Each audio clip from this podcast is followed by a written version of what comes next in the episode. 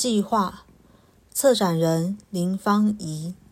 以下分享来自讲座《从听觉到视觉》，我想说的是时间。刚才龚老师有稍微介绍一下我的那个，就是前世今生。那主要是我我我其实是一直从小到大一直都处在一个身份认同非常严重拉扯的的一个状态。那我从小学古典音乐跟学画画，但是我们家是很传统很传统的呃闽南家族这样，所以我学的东西就是不兼容于整个大家族的长辈，所以呃就小时候都觉得我就是一个。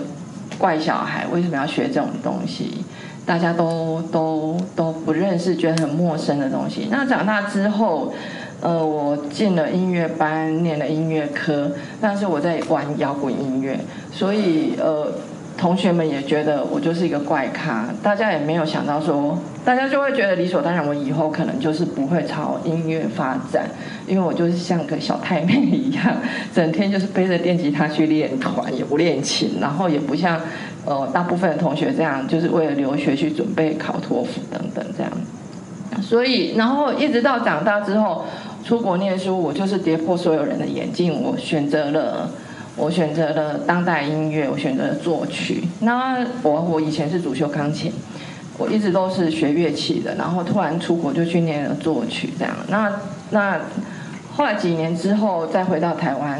以前的同学看到我现在在做什么，大家都觉得一整个没有办法想象。那我在国外念作曲的时候，当然就是身份认同就更不用讲了，因为我作为一个亚洲人，然后从小学西方的古典音乐。然后去到了就是当代音乐的重镇，然后从事呃投入当代音乐的创作的学习，对他们来讲，就是呃就是他们是老是试图要在我的作品里面找到异国风情。然后找不到异国风情的时候，就会说你一个亚洲人一直写我们西方的东西，你的文化认同是什么？就是我一直被 challenge 这种问题这样，然后一直到好不容易呃熬过来了，就在国外念了十年书，熬过来，然后我想说，反正国外多我一个少我一个作曲家，没有什么世界不会改变，虽然我没有要改变世界啦，但是我就觉得说，因为我在一个。在就是在人生最重要的阶段，然后在一个社会主义为核心的国家念书，然后我我我开始就是在那段时间在国外念书的时间，我就开始去思考。我的我自己个人的社会价值，那所以就我就会觉得说，我可能对欧洲这些国家，我我个人是没有什么太大的社会价值的，反而就是会一直被质疑，就是所谓的文化认同、身份认同，跟就是要花很多的力气去请去让别人认同我，这样认同我的我的血统，认同我的艺术，那我觉得是非常非常扭曲的人生，所以我就毅然决然的就回到。回到台湾，结果没有想到回到台湾面临的是更大更大的质疑哈。刚刚我已经有讲过，说我进了传艺中心，进传艺中心之前是在国立台湾交响乐团。到国立台湾交响乐团之前，呃，这一步为止，就是大家都会觉得说，啊，反正就跟我学的是一样的。可是，一直到我进了传艺中心之后，我受到非常非常非常强大的冲击。就是从学界到业界都认为我是我不是一个专业人，呃，我不被认为是一个具有专业知识可以去在那样子的一个机构里面工作的人。那可是我其实进去那个机构，我是有使命的，我是是当时还没有变成文化部的文件会，是是有给我一个使命，就是。他们要去扩展那个传艺中心下面这个台湾音乐馆、台湾音乐中心的的业务范围，这样。那我认同这个使命，因为我一直认为当代跟传统是不可以一刀切的。但是实际上，台湾为了要保护本土艺术，他们其实从以前到现在，到现在还是这样，就是政府的文化政策里面，只要他去到这一块，他其实就是一分切一一刀切，因为他认为这个一刀切就是可以彰显他保护传统文化，他保护在地文化的，然后他把比较多的资源给给。予在地文化的这样的一个一个宣告，这样子，所以我进传艺中心的时候，我其实是正是因为我的西方音乐的系统训练。是被长官看到，他认为应该要用这样子的一个系统去从传统音乐的传统表演艺术的保存到创新推广，要有一个全新的，呃，我觉得是一个全新的逻辑吧。那但是我进去之后就一直在受到很多很多很多的质疑，这样子，所以我我其实觉得，嗯。好像人生走的每一步都不会是白走的。我我其实就是一张白纸，然后对于传统的表演艺术跟传统音乐，其实像一张白纸一样进入那个单位，然后一边就是很很迅速、很快速、很大量的吸收的这这一块的知识，然后另外一边要去想我要怎么去把我学到的方法、科学方法。去放到我的去执行我的使命，所以策展跟跟规划设计活动变成我一个非常重要的工作，尤其是我有一个非常重要工作是叫做开发新的政策，就是我们知道每次那个总统都有文化白皮书，然后。然后我们作为中央部会所属机关的公职人员，有一个很大很大的任务，就是要去落实执行总统的文化白皮书。虽然。呃，讲是这样讲的，但是但是那个从白皮书的白纸黑字到要去落实，这中间的距离其实是很长的。那我的工作就这样，所以平均大概我我我要推出一个新的新的哦，我要让让一个新的政策或是一个新的，我我不敢讲法规，应该是说嗯，让政府可以投注。支援到一个他们以前都没有注意到的领域，好了，我这样讲好了。那我必须去设计出所谓的活动计划，因为要有实质的东西嘛，然后才能去落实那个虚虚无缥缈的政策嘛。然后要去说服长官认同说，我们我们要去推动这些东西是对业界有益处的。所以，因为这样的任务，所以我我我其实我常常说，我不敢说我自己是策展人，但是我的直癌是直癌的经历里头，有很大很大一部分是在思考怎样透过艺术的呈现，怎样透过活动的呃展演活动。怎样去透过所谓的呃活动的设计，不管是演出的设计、演出的规划，还是真正就是像呃一般大众的这样子的活动的设计，去落实所谓政府的呃文化政策，或是政府想要做的事情，然后去连接到我认为业界真正需要的东西。好，比如说我们音乐圈一直在讲人才培育，人才培育，可是人才要怎么培育？哦，他要有方法，然后他要有真的可以很脚踏实地可以去执行的计划，然后一年一年这样过去，这样。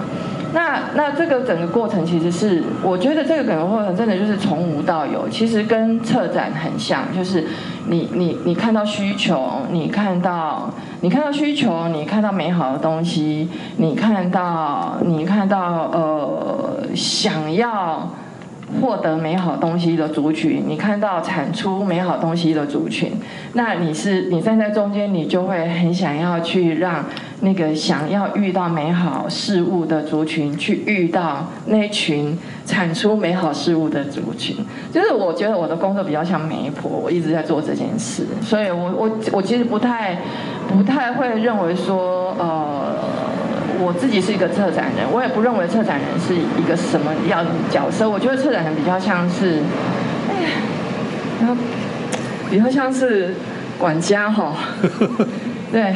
对，那龚老师可能心有戚戚，因为我们昨天才开策展人会议，开到半夜一点多。对，我觉得策展人啊，我觉得现在啊，应该是说，呃，如果我有，如果大家有跟我不同的意见，我随时欢迎举手。举手举手表达这样子，因为我觉得这这个我们这个领域就是需要非常多的激激荡这样。呃，我觉得我们现在整个的大环境的氛围，把策展的人太太理想化、太崇高化了。然后认为策展人就是要有非常了不起的艺术发想或者是艺术品味等等。其实我都觉得策展人是要必须要是整个团队里面最务实的那个人，他要能知道经费控管，他要能知道时程控管，他要能知道他看到一个很很好的作品的时候，他可以马上 calculate 出来。这个作品大概要花多少钱才能搬到我家？因为我常做这种事，因为我每一年被邀去看很多的表演艺术、表演艺术的艺术节、音乐节或者艺术市集这样，然后我每次看到一个我很心动的。演出作品的时候，我就会开始去打算盘，我就开始算哦，这个可能灯光用了用到什么样的程度，是不是电脑灯这样？然后那个服装哦，服装大概用了什么样的材质？多少人要量身定做的服装？然后 PA 就是音响，因为我自己学音乐，所以我对 PA 的掌握会比较直接而且比较准确。他用到什么样等级的 PA？他那些作品的内容要用到什么样等级的 PA 器材？然后租一天可能多少钱？我是租一天一呃一天租金两千块的麦克风就可以呢？还是我要去找一天租金三万块的麦克风？哎，我租过一天三万块的麦克风，我真的租过。就是我我就会马上去计算这个东西，然后算一算，大概就知道说，我如果要把这个表演搬回台湾，我大概需要花多少钱？好。那那我觉得这是一个一个策展人的嗯呃做策展做如果真的要去策一个展，不管是视觉艺术或是表演艺术，尤其是表演艺术，我觉得表演艺术更更需要具备这样能力，因为表演艺术没有时间让你去补救你你疏漏的地方。我觉得视觉艺术还有一点点时间的弹性跟吼，对不对？就是因为它东西放在那边，它有很长的时间。你如果发现有什么地方不对，你其实是可以去补救它的。表演艺术不是表演艺术，就是三二一幕起，幕拉起来，那个演出就要走了。那你你你你所有事前没有预料到的、没有计算到的、没有估算到的的东西，都会变成变成灾难。出现在舞台上，所以，所以其实表演艺术的策展人是应更应该被很严格的要求这件事情的。但是我们台湾对于策展人通常都是比较崇敬、比较宽容。那这件事情也是让我在跟各大场馆合作的时候很我很难适应的一件事，因为明明我是为场馆着想，然后我控管经费，然后我控管时程，可是因为场馆他们已经习惯了捧。光鲜亮丽的策展人，他就会觉得我管太多，我我就我就会很鸡婆，我就会说，哎，你什么时间到了？你要做到什么？你什么表要出来？你什么东西要算出来？你什么东西要备好？这样，他们就觉得说，你不过就是一个策展人，你管那么多干什么？可是我会觉得说，就是因为我是策展人，所以我才要管，因为我如果不管这些，这些开天窗了，其实就是会影响到我所策的展，好。所以，我我其实我呃这几年因为跟场馆在帮场馆策展的关系，尤其是这几年表演艺术的策展渐渐被认同了。大概十年前，表演艺术说策展其实是很不能被接受。我记得有一次我在国艺会跟王家骥有跟画家老师王家骥老师有过一次非常激烈的辩论，辩到那个辩到那个呃。薛宝霞老师都 他都受不了，因为本来通常辩论呢都会是薛宝霞老师这样的的的角色，可是他那那一次我跟王家骥辩辩呃表演艺术是有是有策展策展这件事，而且是需要策展的。就我们在辩论这件事情，就是辩论的非常激烈。就是十年前，就是普遍还不被认为表演艺术是需要策展的，但是我觉得没有。我我私心认为，我私心认为，没有被设计过的展演其实是非常便宜形，是一个便宜形式的贩售行为而已。我我我我认为，作为一个艺术家也好，或是作为一个策展人也好，我今天推出一个系列的演出，或是推出一档演出就好。如果我没有自己脑中没有一个 concept，没有一个论述，没有一个理由，说我为什么要推出这个。作品给大家看，或是我为什么要做这一系列的艺术节也好，系列演出也好。如果我自己没有一个一个美学上的论述，想要传达给观众，想要传达给参与者的一个美学上的论述的话，基本上我觉得那个跟商场贩卖贩卖商品是没有两样的事情的。对，那所以好话说回来，就是，呃，我也我就是从一个，嗯，大家都不认为表演艺术需要策展的一个年代，一直苟活到现在，就是大家认为，哦，大家很能接受表演艺术也需要策展，甚至音乐也需要策展。那，呃，我今天想要跟大家分享，我前面讲好多，我我我就我要控管时间，对我不能太那个，我，但是我现在是。我真的要跟大家很抱歉，我现在脑袋是是切换到那个艺术家的脑袋，所以有一点点有一点点消消这样子。好，我我我我定这个题目其实是很任性的啊，从听觉到视觉，我想说的是时间这样。你看这个比较像是那个散文的题目，不就已经不像是讲座的。可是我我这是真心，我。我是一个老实树啦，我觉得我的命盘里面应该有一棵很茂盛的老实树，就是我真心想要跟大家分享的，就是这个东西哦，就是大家知道音乐是时间的艺术，但是很多策展人，从其实很多创作者也是创作者、演出者、策展人，甚至到观赏者，呃，忽略了它是一个时间的艺术。那大家会算时间哈，这个曲子有多长？然后创作者会去算，然后这个我到我大概要做多长的作品这样。但是呃，我现在在讲的这个时间是，特别是指观演的时间。大家常常去忽略了，呃，艺术的观赏，它其实是一个无感的活动。比如我去听一个音乐，我是一个听觉的一个活动。那只要是跟人的感官是有关系的，它就会有一个生理上的反应。所谓生理上的反应，就是我今天是一个作曲家，我做一个作品，我必须要能去很明确的知道我的观众听这样的声音，听到大概几分钟，或是听大概几十分钟的时候，他可能会想要吐，或者是他可能会睡着，或是他可能会很嗨、很兴奋。我必须要很清楚这些东西，这个效应，所谓的效应，呃，人面对艺术品的一个效应，无感效应，我才能知道我我是不是在我的艺术品里面，我想要传达的，我想要实践的，它会不会成功，会不会达正。如果今天我想要写一首让大家听十分钟之后就睡着的音乐的话，那我必须就去想尽办法去设计那音乐的内容，让大家听到十分钟之后就会睡着，而不是听到十分钟之后很嗨，越听越兴奋。那样那样子的话，就我那个作品就是失败的作品的。那作为一个策展人，在我觉得呃时间感很重要，就是我要。我观众进来要花多少时间去看这个展览，去听这个展览，这个东西其实是我在所有策展过程当中，呃，会常常去思考的问题，而且会常常去注意的问题的。然后好，终于要进到下一页了。我先跟大家先稍微讲一下声音艺术的生成哈。哎，这在座有没有？有没有也是从事声音艺术创作或是相关的？有吗？有吗？没有。好，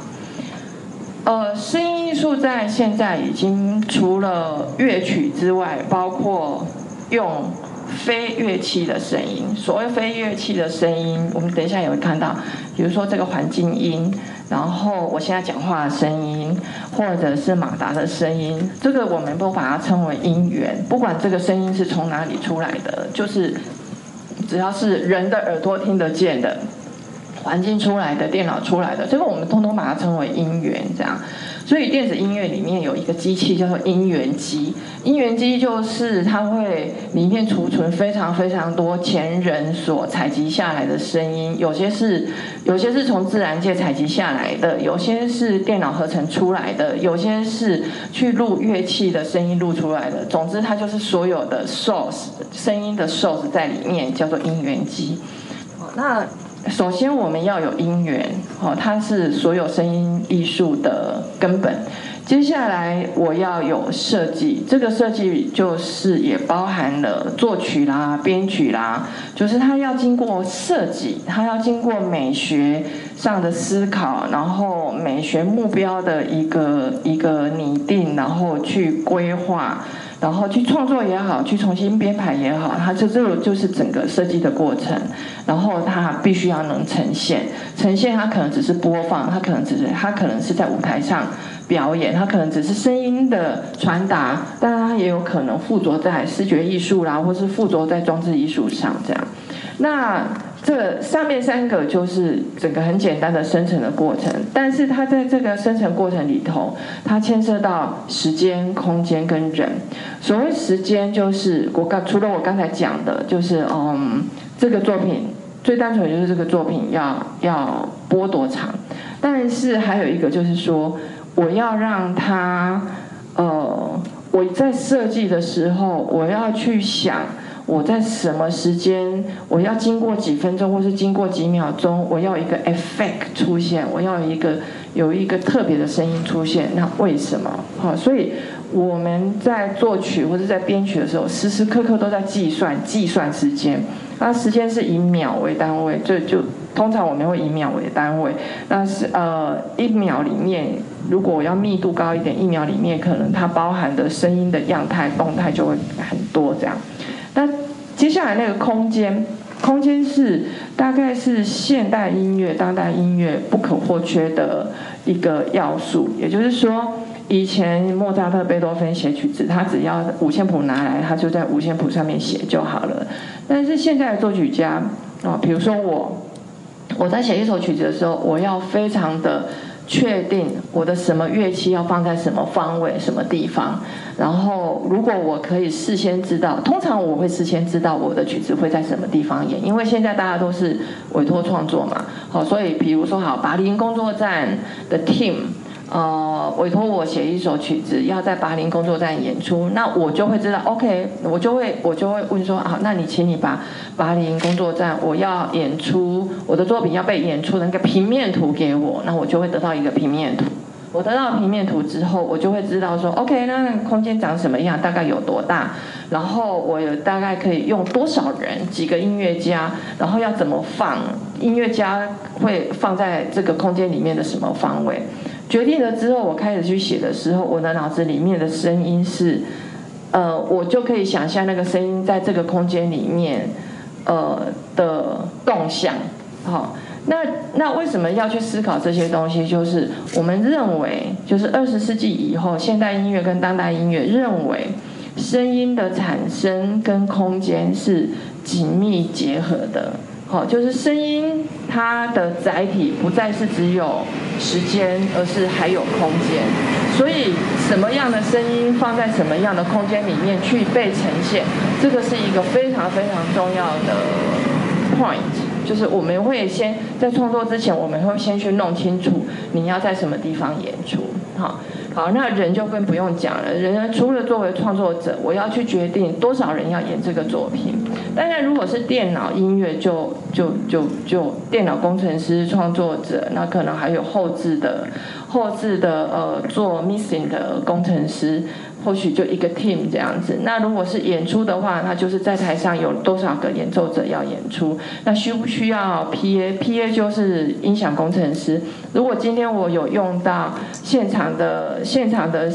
演奏加上电脑的声音的话，我就会需要一个电脑工，呃，就会需要一个 PA，一个音响工程师在现场帮我 hold 那个声音的控制。好，所以这人也很重要。那考虑到这个所有这六项的要素之后，它才会成为长出一个声音艺术品。好，这个就是整个声音艺术的，我们在做一个声音艺术品的一个大致上的过程是这样。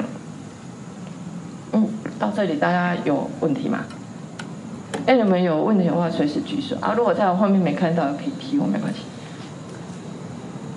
嗯，老师，像你讲表演艺术策展，那跟导演或者是指挥有什么差别？有非有非常大的差别。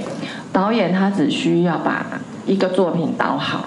他专注的 focus 的是我这个作品演员要怎么走位，他要去 control 演员要用什么方式去演出，他要去决定。呃，舞美设计就是呃，舞台的设计要长什么样，然后呃，那个呃，服装设计要长什么样，就所有设计情绪去是要去服务导演的艺术呈现，所以导演他负责的是这个作品的内容，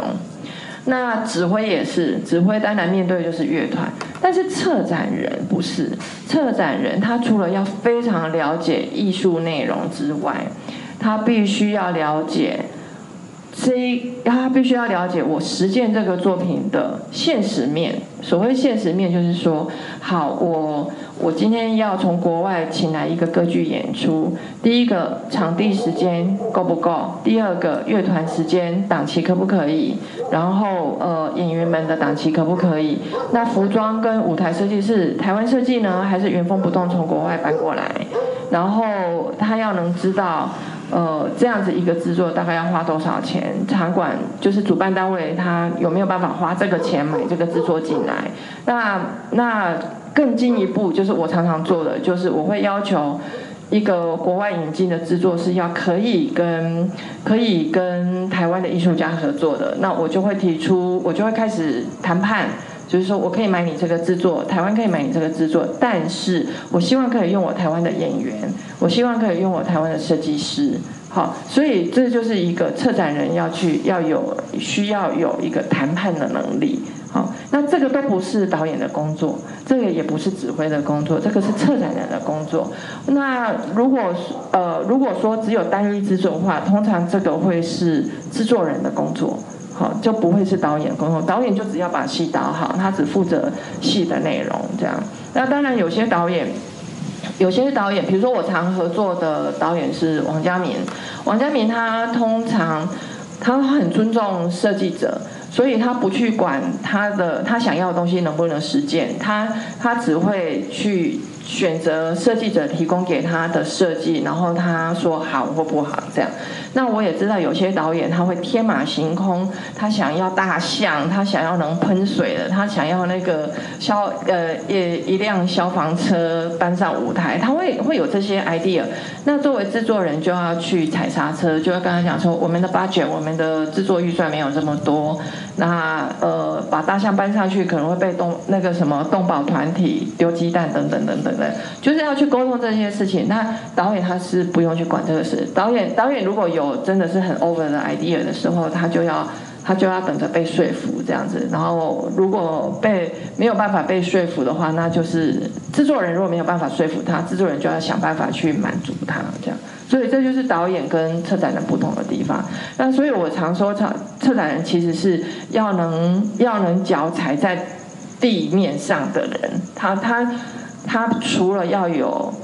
要有艺术眼光，他的艺术眼光必须必须要凌驾于所有的人之外，他还要能脚踩在地板上。其实我觉得他的辛苦，其实辛苦在这个地方。所以呃，大这大概是策展人跟导演指挥比较大的不同。对，还还有问题吗？没有问题，我们就好。老师，你刚刚说那个音乐，就是比如说你为了巴黎工作站，然后设计音乐，它就会因为这个空间，然后会去决定这个音乐的走向。嗯。那可是这样的话，这个音乐是否就只能在这个地方呢？哎，你问这个问题真的太好了，深得我心。谢谢。哎，有一些东西是限地制作，它的确是只能在巴黎做。但是我常常，我常常跟我们年轻的作曲家、年轻的音乐家在讲说，大家脑子里面要要有要有一个，嗯，艺术经济学的存在。所谓艺术经济学的存在呢，嗯，就是说，好，因为是巴林委托我，那我我我我当然是为他量身打造，但是我也要去考量到说，我这个作品我是不是可以移到别的地方去做，所以就会有一个弹书出来。呃，拔林工作站有拔林工作站的场域的条件嘛？可是其他的场域是未知的场域，我不会知道这个可能以后会邀演这个作品的场域会长什么样，所以我必须要为它做一个比较中性的设计，或是我就是我讲的弹数，就是有些东西是可以替换的。好，所以通常通常我们会发生发那个事情发生的经过会是这样，就是说我如果写了一个很好的作品，然后在拔林工作站这么特殊的场域里面演出，会引起大家的注意。当然引起大家注意之后呢。就自然而然就会有人想要去邀演他，就想要要再去把他搬到其他的地方。那么我就要开始进入一个协商阶段，就说好啊，他其实可以，他其实可以呃移动的，他可以移动到其他地方演的。那在拔林的一些特别的条件，移动到别的地方去，我有没有替代方案？或是我甚至可以跟跟下一个邀演者讲说，讲说我可以为你调整一个只呃只在你这边演的版本。哦，所以所以这个就是可以协商的部分，它没有一定是，嗯，一定是只能在这边演，然后演一次以后就没有了。其实也有很多作品是这样，但基本上我会觉得那个蛮可惜的。然后艺术经济学就有点像是我讲一个很好的例子，就是有一次有一个年轻人，他他他用了一个很难找的乐器，然后就是让我们找破头，这样找到我这个策展人都都就是下令，就是看找乐器的同事找到找到快要哭出来，就是全台湾都找不到找不齐他要的东西，我就说好，再给你一个星期，一个星期找不到的话，我们就换曲子这样子。然后呢，把谱拿来给我看，我看到底是到底换谱的话，呃，换曲子的话，呃，有没有困难？然后以及呃，有没有可能有替代的方案去替代这个很难找，一直找不起，已经找了一个多月都找不起的乐器？这样，结果我一看，我整个就是差点翻桌，因为这个很难找，让我的同事成天就是一直打电话，然后台湾翻遍了台湾所有的。所有呃拥有可能拥有这个乐器的人或是公司都找不到的乐器，它只出现了两个音。然后我想说，花那么大的人力物力，哎，后来真的有找到了，然后租金、租金跟运费，夯不啷当加起来要三万多块。我说你开我三万瓦块啊，然后练两个音，啊，那是什么意思？这样，我就说，说我所以我就开始跟他们讲艺术经济学这个事情，就是说你要去想。你这个乐器在这边出现这两个音，是很必要的吗？没有这个乐器在这里出现这两个音，你会死吗？你有没有想过有其他？你不要想说，你不要讲替代方案，就是说，你有没有想过用另外一种方式去去去诠释，可能这个曲子还会更好？啊，或者你非要这个乐器的声音没关系，那你可不可以写多一点音？让他不要这样哼哼来一起抓，然后演两个音这样。好，这个就是这个就是艺术经济学。那讲起来好像很很市侩，其实不是。这个其实是牵涉到所谓的艺术创作的方法。你艺术创作方法就是通常出现在年轻人身上，会有一个很大的毛病，就是他什么都要，他什么都想要，什么新鲜的玩意儿他都想要。但是呢，他没有去好好思考，你要用这个东西，你有没有真正的去掌握它的用法？你有没有真正的让这个东西在你的作品里面发挥、发光、发亮，然后做最大量的发挥？如果没有的话，那么你它就是一个很像那个什么，那个很像很像口香糖，嚼嚼就丢掉这样子。好，所以这就是我所谓的，如果在艺术经济学上面挑，就是呈现很差状况的作品，通常它也不会是太好的作品。啊，所以，所以，呃，这个其实是这个其实是题外话，然后，但是这个也就是我作为策展人这么多年常常发现的问题，就是我作为一个策展人，我要能去判断什么钱是应该要花，什么钱其实它是不值得花。那也透过这样子的一个审视的审视的角度去看作品的好坏，因为我觉得作品的好坏很多不是只有。哦，创新的 idea，我我我我讲老实话，艺术创作哈，到了今天这种时代哈，真的还没有被人类的脑袋想出来的东西，其实也没有多少了。好，所以为了想要创新而创新的作品，通常都会走入死胡同。哦，所以我常常在跟呃跟我一起工作的年轻的艺术家们讲说，你要为你自己心中的想望去创作，而不是为了要去提出一个别人都没做过的东西而创作。当然，你如果你自己心中的想望刚刚好也是别人没有做过的事情，哦，great，哎，黑特是天灾，那就是注定要吃艺术这行饭。可是如果你你不知道你自己心中渴望要做什么，你只是想要去做别人没做过的，那你心心念念就是想要做别人没做过的，你心心念念就是想要创新，那么你绝对会走入死胡同。好，所以这个这个就是也是回到刚才那个第一页的题目，为什么后来我定那个题目？因为我就是这样人，就是我会觉得我现在我想要。跟大家分享的就是这句话，那么我就写了这句话这样子，而不是写一个看起来很高尚大，好像很那个 kira kira 的策展人啊。可是其实不是我想要说的题目，这样好 OK。好，那如果大家没有什么问题，我们就进入这个非常非常惊人的作品。关于生计划的其他补充，可以在本频道搜寻收听。合成 Podcast 频道啊，可以随哈，可以在线上各大平台收听，透过 Spotify、上岸 First Story、Apple Podcast、Google Podcast、KKBox 都听得到。我是可爱子，下次再会。